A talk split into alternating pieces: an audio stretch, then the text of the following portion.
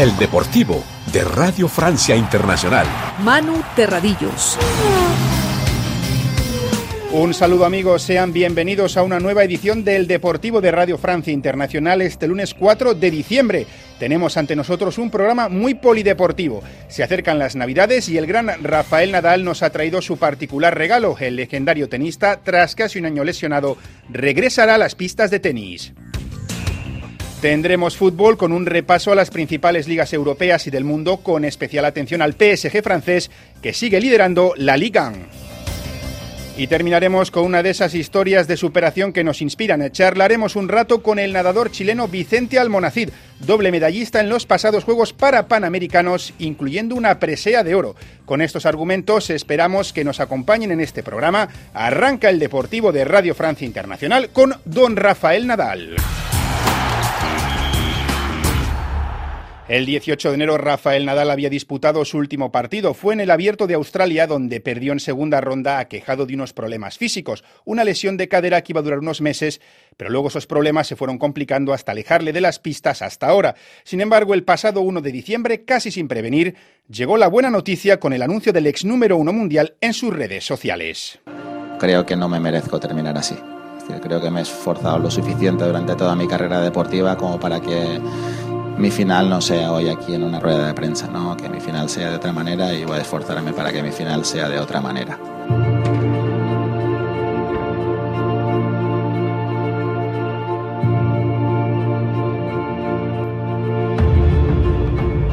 Hola a todos, después de un año fuera de la competición eh, ha llegado el momento de volver. Será en Brisbane y será la primera semana de, de enero. Nos vemos allí.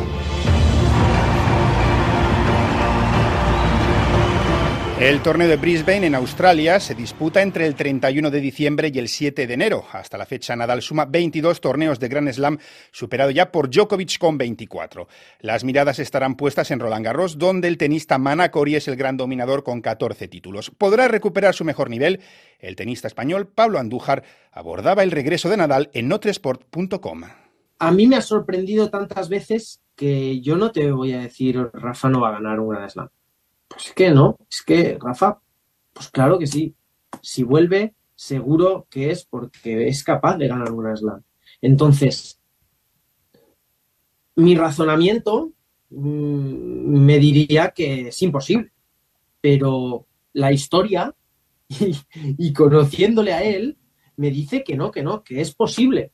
Entonces, ¿cómo va a volver? Yo creo que va a volver al 100%. Personalmente creo que va a volver al 100% es difícil volver al 100% cuando llevas tanto tiempo parado, pero si él físicamente se encuentra con posibilidades y se encuentra eh, que no le duele nada y que está bien físicamente, yo lo veo, pues, ¿por qué no candidato a ganar un Gran Slam? Claro que sí. Será en Brisbane entonces donde podremos empezar a atisbar el nivel con el que regresa Nadal. Tiempo para el fútbol. En Francia el PSG aumenta su distancia como líder tras la derrota del Niza, segundo clasificado contra el Nantes. Los de Luis Enrique vencieron en Le Havre y pasan a contar con cuatro puntos de ventaja. El equipo parisino, eso sí, sufrió. Se quedó con diez por la expulsión de Donnarumma, pero aún así ganó 0-2 marcando Mbappé uno de los tantos. No están finos de cara a portería los capitalinos. Su técnico español fue cuestionado al respecto en la previa y no le gustó la pregunta. Si nosotros tenemos un problema de definición, los demás que tienen un equipo que marca tres goles por partido, eh, un equipo que genera diez oportunidades claras de gol contra un equipo de Champions, Newcastle. Ah, que fallamos ocasiones de gol claras. Pues, esto es el fútbol. Bendito deporte. Pero por favor, tengamos un poco de un poco de cabeza. Si nosotros tenemos un problema, entonces los demás que tienen. En España, el Real Madrid mantiene su liderato con una nueva victoria. Ganó 2 a 0 con comodidad al Granada. Brahim adelantó a los madridistas y Rodrigo Goes sentenció el choque con el segundo tanto. Con este, el brasileño suma ya cinco partidos consecutivos marcando. Buena racha para el jugador, al que a principios de temporada se le reprochó su falta de acierto ante el arco contrario. De su actual estado de gracia habló su técnico, Carlo Ancelotti. Está bien, eh, ha vuelto a su mejor nivel, marcando muchos goles hoy también desmentiendo lo que, lo que piensa que marca solo por la izquierda, marca también. Cuando está bien, Rodrigo marca a la izquierda, en centro, a la derecha. Lo puse en la segunda parte más por la derecha porque pensaba que ahí se podía tener más espacio que, que por izquierda. Eh, ha marcado con una gran combinación entre José Lu, Bellingham, Brahim. Ha sido un gol de buena factura. Y estos que oyen son los aficionados de Liverpool, pero no de la Premier League, sino de Uruguay, festejando un nuevo título. Los negriazules se han proclamado campeones del torneo de clausura con una jornada de antelación. Tras el empate de Peñarol y Racing ya tenían el título garantizado, pero quisieron festejarlo con una victoria ganando 2 a 0 al Deportivo Maldonado. Felicidades desde Radio Francia Internacional a su hinchada. Hace prácticamente una semana terminaban los Juegos para Panamericanos en Chile. Uno de los grandes triunfadores es nuestro invitado, Vicente Almonacid. El chileno logró ante su público dos medallas, una plata en los 100 metros pecho y sobre todo un oro en los 200 metros combinados en categoría SM8. Todo un gran ejemplo de esfuerzo y superación que ya nos escucha Vicente Almonacid. Gracias por atender nuestra llamada. Hola, hola, ¿qué tal? ¿Todo bien? Aquí sí, es verdad, hace unos poquitos días pude obtener la medalla de oro en los Juegos Panamericanos de Santiago 2023 que fueron aquí en mi país, así que muy muy contento por eso. Háblanos de esa victoria. Fueron, eh, fue el oro en los 200 metros combinados en categoría SM8, en una carrera espectacular en la que remontaste, eh, victoria ante tu público. Bueno, tuvo que ser una, una sensación magnífica, ¿verdad? Sí, sí, realmente era una prueba que, que veníamos entrenando para este campeonato, una de las dos pruebas principales que íbamos a dar aquí en Santiago 2023. Apostamos mucho a mi estilo principal, que es el estilo pecho. Entonces, cuando empezamos a nadar, para los que nos están escuchando, los 200 metros combinados es la combinación de los cuatro estilos en una misma prueba, 50 metros de cada estilo, en el orden de mariposa, espalda, pecho y crawl. Yo estaba compitiendo con el podio del, del 100 mariposa, los primeros tres nadadores más rápidos de América en el 100 mariposa. Entonces, en los primeros 50 metros, yo quedo uh, en el cuarto puesto eh, para la virada de espalda. En espalda logro eh, adelantar un puesto y quedar tercero y ya cuando toco la pared y empiezo a dar 50 metros pecho, que era la apuesta que teníamos nosotros, era tratar de eh, alcanzarlo a todos y tratar de sacarle la mayor ventaja posible. Lo pudimos hacer, sacamos una ventaja de dos segundos, siendo que veníamos con dos segundos de atrás en el margen de, ellos. Y después fue un remate en crawl con la vida, en realidad, muy, muy, muy energizado por el público, gritaban como locos, uno escuchaba los gritos, los silbidos, todo, y, y, no podía hacer menos con ese remate, di la vida, y gracias a Dios y gracias a mi esfuerzo, el trabajo y al público pude salir campeón panamericano en casa. Fue uno de los sentimientos más lindos que he tenido en mi vida y creo que independiente ya haya participado en mundiales, haya salido campeón mundial, haya participado en Juegos Olímpicos o haya participado en cualquier otro tipo de mega evento o torneo, este se roba el protagonismo por lejos en mi vida. Fue un sentimiento realmente emocionante tener a tu público, a tu familia, a tus amigos, a mucha gente hinchando por ti solo por ser chileno en la grada, que es algo que no se puede describir con, con muchas palabras, un sentimiento que aún entre orgullo, entre emoción, entre felicidad, entre muchas cosas positivas, todavía no logro descifrar cuál es el, el sentimiento eh, específico porque realmente fue un choque emocional gigante para mí y creo que lo voy a recordar durante toda mi vida. ¿Has hecho algo especial para celebrarlo o todavía estás un poco asimilando esa victoria? Estamos asimilándolo, eh, estoy esperando las vacaciones que van a ser a fin de año.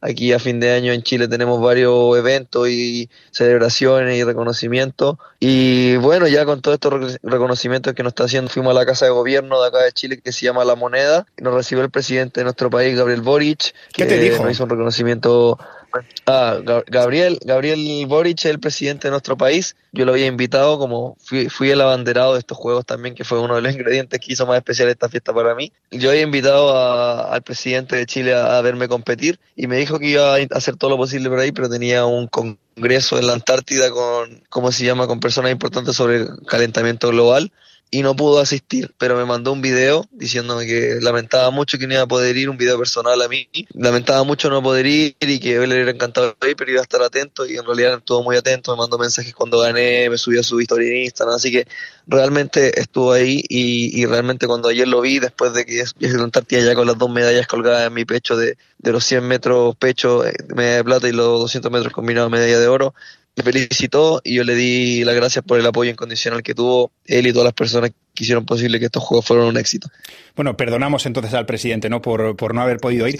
¿Has, podido hablar, ¿Has podido hablar con eh, después con, con, Luis Armando Andrade, al, al, que ganaste en ese sprint final, el que era, yo creo, el favorito, ¿no? El vigente campeón.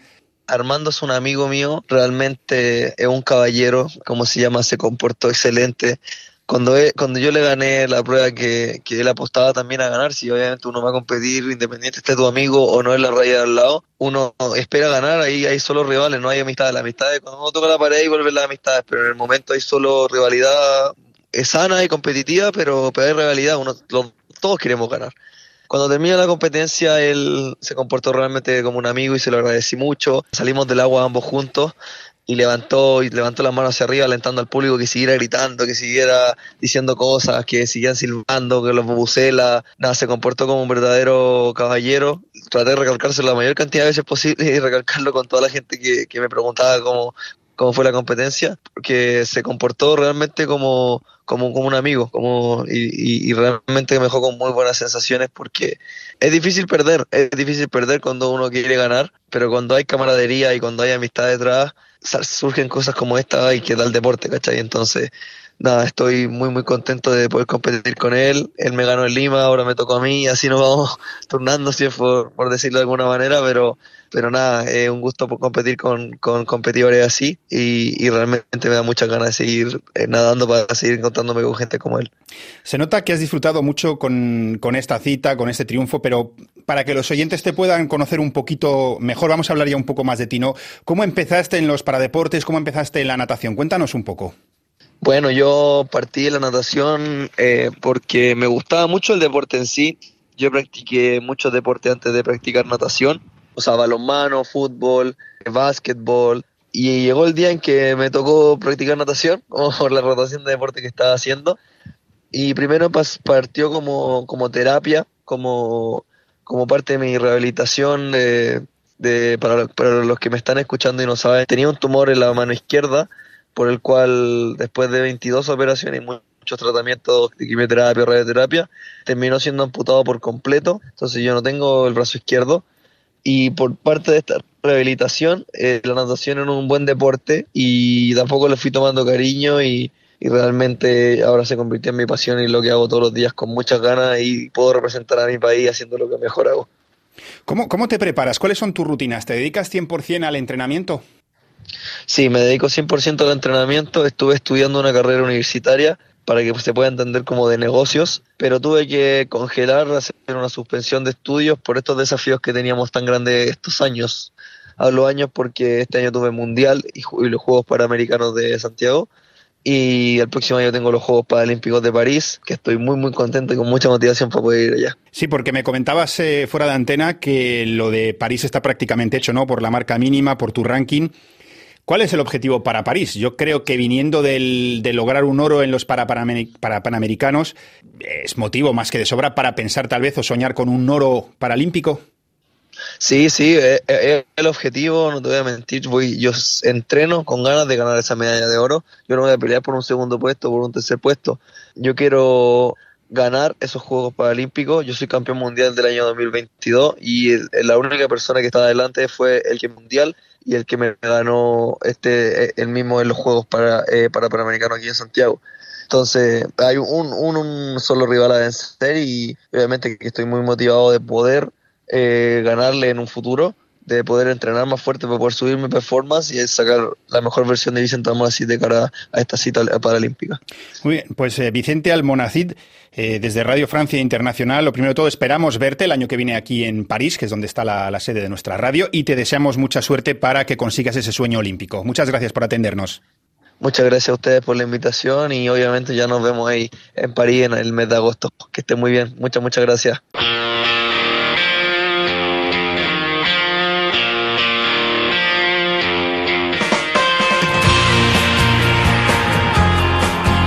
Hasta aquí llega esta emisión del Deportivo de Radio Francia Internacional. Gracias por acompañarnos. Nos escuchamos la próxima semana.